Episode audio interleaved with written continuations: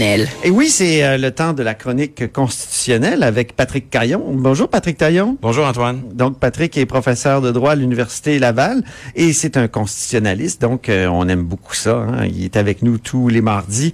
Puis aujourd'hui, euh, on enregistre, mais on enregistre pour discuter du Sénat du Sénat euh, du Canada. Nous, on avait euh, un reportage hier euh, du bureau d'enquête qui faisait état des sénateurs qui ont deux emplois.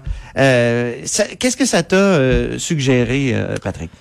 Ben, on le sait depuis longtemps que les sénateurs ont c'est des cumulards hein, qui vont euh, euh, avoir euh, deux, deux emplois ou plusieurs occupations. Ce qui est impressionnant dans le reportage de, de Sarah Maud Lefebvre, c'est, de voir le nombre, d'avoir des chiffres, d'avoir vraiment une étude un peu systématique. Là. Quand on considère, quand on inclut les participations des conseils d'administration, on atteint le seuil de 1 sur 3.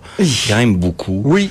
Et ça montre, on a voulu un Sénat plus indépendant. Ben, on peut se demander, est-ce qu'il l'est vraiment par rapport au gouvernement? Ça c'est la première question, mais, mais est-ce qu'il l'est aussi par rapport à, d'autres secteurs de la, de la vie privée?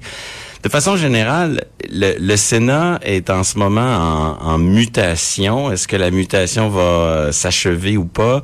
Euh, il faudra voir, mais depuis que le gouvernement Trudeau euh, est, est, arrivé au pouvoir, ils ont tenté de d'introduire des réformes mais sans les assumer pleinement. C'est-à-dire des réformes sans modifier la Constitution, en essayant de contourner. Le gouvernement Harper, lui, avait essayé de, de faire d'avoir un Sénat élu, et quand la Cour suprême lui a dit ça prend une réforme de la Constitution, il a dit OK, ben d'abord je m'abstiens.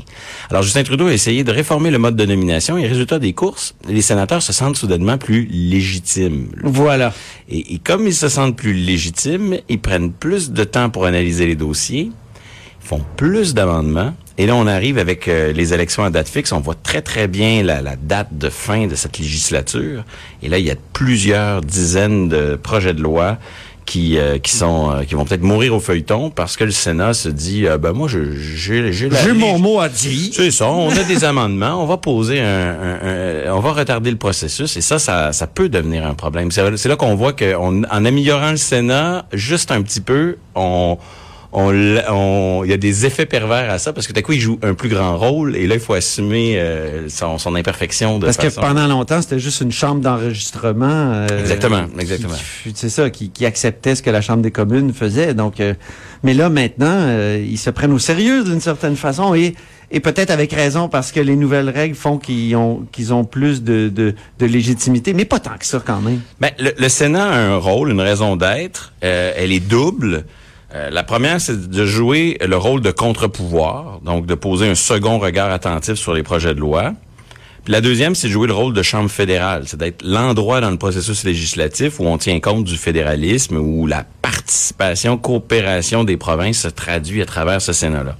Sauf que traditionnellement, le Sénat a échoué sur les deux, les deux facettes. D'abord, en ayant des nominations partisanes, ben on a un Sénat non élu qui est pas du tout légitime, qui est pas en mesure de faire son travail de contre-pouvoir. Et en ayant des nominations par le par le pouvoir central, par le gouvernement fédéral, mais comment comment on peut tenir compte du point de vue des provinces lorsqu'on est nommé par le fédéral? Hein? C'est rare qu'on crache dans la main qui nous nourrit.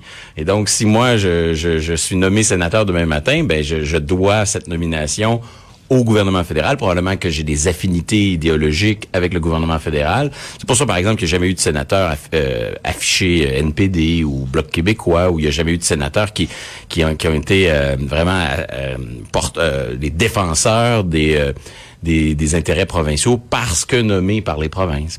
Et donc, euh, euh, en introduisant sa réforme, Justin Trudeau a réglé essayé de régler juste une partie du problème, c'est-à-dire le mode de nomination pour que ce soit plus euh, des récompenses à, du, à, des, à des amis de la famille politique. Donc cet aspect-là, on va pouvoir en faire un bilan bientôt. Est-ce que c'est vraiment le cas? Ben, il semble qu'effectivement, les gens qui sont nommés au Sénat ont, ont un passé partisan moins garni oui.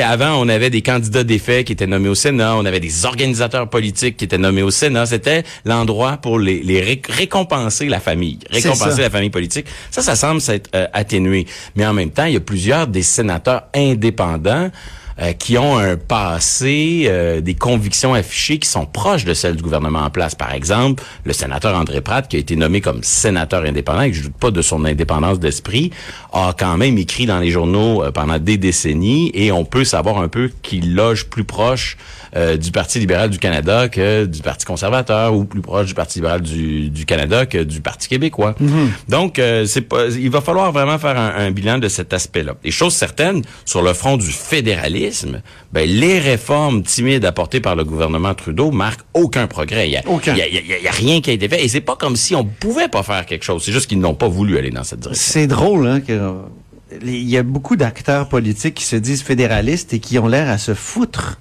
de ce qu'est le fédéralisme. Mais, ça, c'est dire, c'est le problème terminologique. C'est-à-dire que dans le débat politique, fédéraliste veut dire partisan acharné de l'unité canadienne. C'est ça. Mais dans le monde Comme dit Marc Chevrier, on devrait les appeler les canadianistes. Ou les unitaristes. Oui, c'est ça, c'est ça. Donc, euh, dans... S'il était vraiment fédéraliste, il voudrait un peu comme Claude Ryan à l'époque. Ceux qui ont développé une pensée ouais, Benoît Pelletier. Benoît euh, Pelletier. Il voudrait que, justement, le Sénat joue un rôle de contrepoids des, des États Un, authentique fédéraliste, c'est quelqu'un qui, qui veut qu'il y ait aucune domination du fédéral sur les provinces et aucune domination des provinces sur le fédéral. C'est ça. Il y a une espèce de, de, de, de, Unité dans la diversité. Exactement. et donc, euh, sur cet aspect-là, il y a eu aucun progrès. Et euh, chose certaine, euh, le gouvernement Trudeau est en train de payer un petit peu le fruit de sa propre réforme parce que là, il se retrouve à quelques semaines des élections, puis il y a des aspects fondamentaux de son programme qui pourront peut-être pas être livrés, ah peut-être pas être accomplis, adoptés, parce que le Sénat va arriver à deux mois de l'adoption puis dire ben nous on a des amendements, il faut ça retourne dans la première chambre, parce qu'il faut rappeler. exemples? oui, tout à fait. Il faut rappeler euh, aux auditeurs qu'un projet de loi pour être adopté, il doit être approuvé en termes identiques par la Chambre des communes et par le Sénat. Ah. Donc chaque fois que le Sénat fait un amendement, il force euh, un retour du projet de loi à la Chambre des communes, un nouveau vote, et ça, ça retarde. Alors, je vous donne des exemples. Euh, un moratoire sur le transport du pétrole brut au large du nord de la Colombie-Britannique. Bon, c'est peut-être pas euh, préoccupant pour nous au Québec, mais tous ceux qui ont à cœur la, protection de l'environnement seront préoccupés par ce projet de loi, probablement pas adopté parce que ça traîne au Sénat. tout le processus, la refonte du processus d'évaluation environnementale, le projet de loi C-69 sur lequel le ministre québécois de l'Environnement s'est prononcé, ça aussi ça sera, euh, c'est en, c'est en balotage, si je peux dire. Là. On ne sait pas s'il va être adopté. Euh, bon, je pourrais multiplier les exemples. On parle d'à peu près une douzaine d'exemples de ce type. Et, euh, ça, c'est une perte un peu d'imputabilité face à l'électorat parce que le gouvernement va arriver et va dire ben moi j'aurais bien voulu tenir cette promesse là, mais le Sénat m'a retardé. Alors ça pose, je, reviens un peu au papier de Sarah Maud Lefebvre, ça pose la question ben si le Sénat veut jouer un rôle plus actif, peut-être qu'il va falloir qu'il siège plus souvent.